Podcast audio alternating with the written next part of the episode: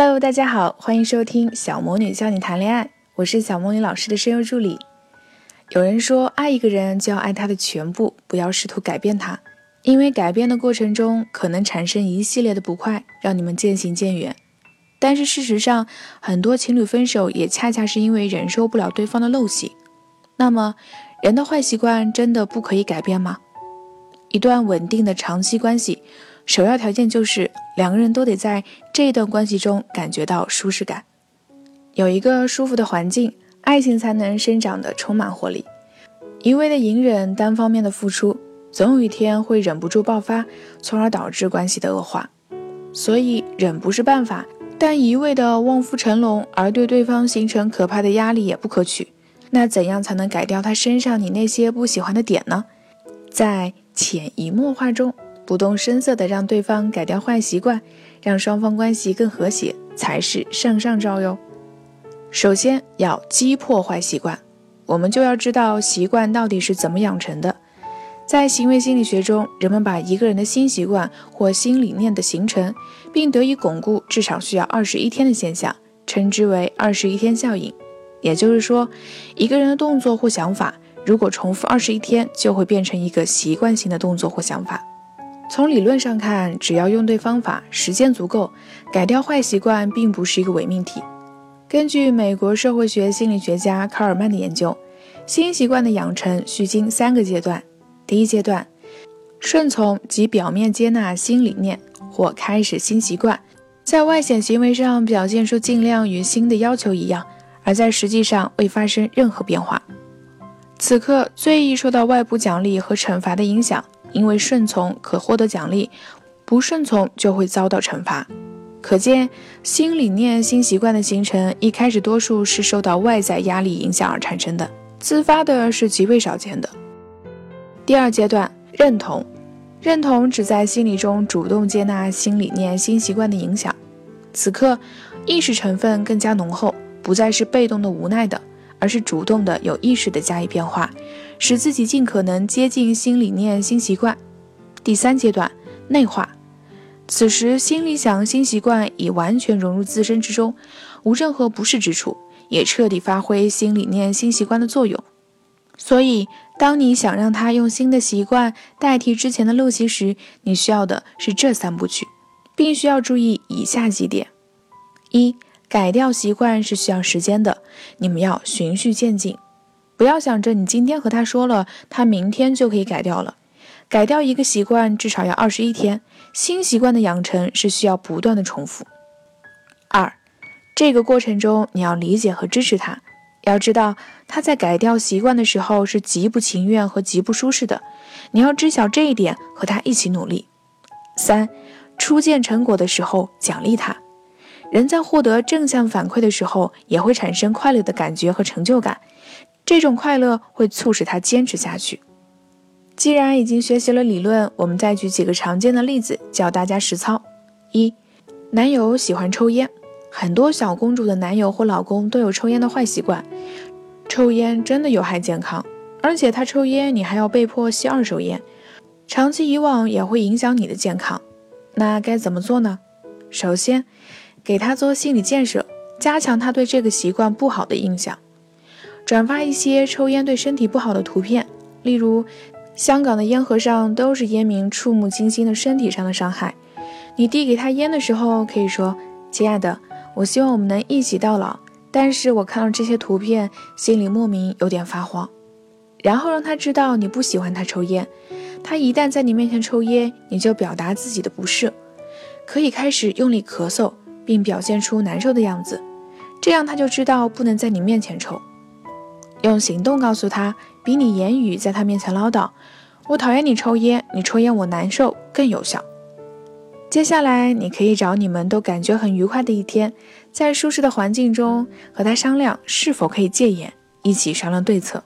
因为人在愉悦的心情下更容易听进别人的意见。要用新习惯代替旧习惯。不要只说禁止吸烟，得给他一个代替项，更便于他忘记旧习惯。比如建议他用电子烟代替传统烟，如果他同意，你就可以给他买各个口味的电子烟，并让他在家里容易找到电子烟。比如客厅、厕所、卧室都放上，并且确保有电。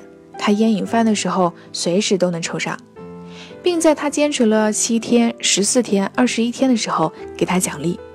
期间你自己的心态要调整好，二十一天才能养成新习惯。不要着急，今天说了，他明天就能改。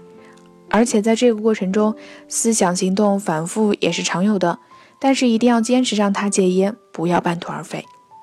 二，男友不做家务。这时，你需要在日常潜移默化的感染他，让他知道家庭是需要两个人经营的，做家务也是他的义务之一。比如，你回到家看到他在打游戏，家里乱成一团，你想让他多关注你一点，并以后能分担家务，你要怎么说呢？你可以和他说：“老公，我着急赶回家，就是想早点看到你。我希望回家后你能主动抱抱我，而不是只看电脑不看我。我上班也很累。”我希望回来后你也能收拾家家呢，这样是不是比你对他发脾气或者强忍受委屈默默收拾好很多呢？但是要注意说话的语气，要示弱撒娇，而不是埋怨声讨。你永远无法叫醒一个装睡的人，所以与其想要叫醒这个装睡的人，不如想办法来让他叫你起床，反其他而行之。不如让他先开做家务这个口，让他引导你来做家务。听起来有点天方夜谭，做起来其实不难。小魔女有个闺蜜，她的男友有天给她发她妈妈帮她收拾完房间的照片，说：“今天妈妈来收拾家了，好干净。”闺蜜说：“让妈妈来收拾家，你好意思吗？多大一个人了，你要注意保持干净哦。”男友说：“也是，以后家是咱们俩的，你要和我好好打扫哦。”这个时候，你可以像小魔女的闺蜜一样，适度的提条件。好呀，那你每次做的时候带上我哟，我肯定是勤奋的。这段话的话术你看明白了吗？第一就是站在他妈的角度来说他，因为婆媳矛盾一直都是家庭的主要矛盾。他发现你站在他妈的角度来看问题，会很放心你和他妈妈以后的相处，更便于他把你当成自己人。二是家是两个人的，却让妈妈来收拾，让他内疚是让他主动来做家务的重要心法。三是让他主动说出做家务，加深他对做家务是他的职责的印象。如果他说做家务都是女人的事儿，我要培养你以后做个贤妻良母，你要怎么回呢？你可以说：哦，你原来辛苦追到我，就是要让我给你洗两个碗呀？你这个心机 boy，看我弄不死你！一定一定要很调皮的说，最好配合跺脚再捏他一下。这句话语气把握不好，容易反倒让他觉得你很强势哟。不会的可以来添加小助理小智智的微信“恋爱成长零零七”，他们那里可以有小魔女的真人版示范哟。男友的其他坏习惯，你都可以尝试用这种方法帮助他改掉。但并不是任何坏习惯都值得你帮他一起改，比如嫖娼、赌博、出轨这些坏毛病，已经不是陋习，而是人品问题了。姐妹们，望夫成龙，不要揠苗助长，让男朋友改掉坏毛病，让他和你一起变成更加适合对方的那个更好的人。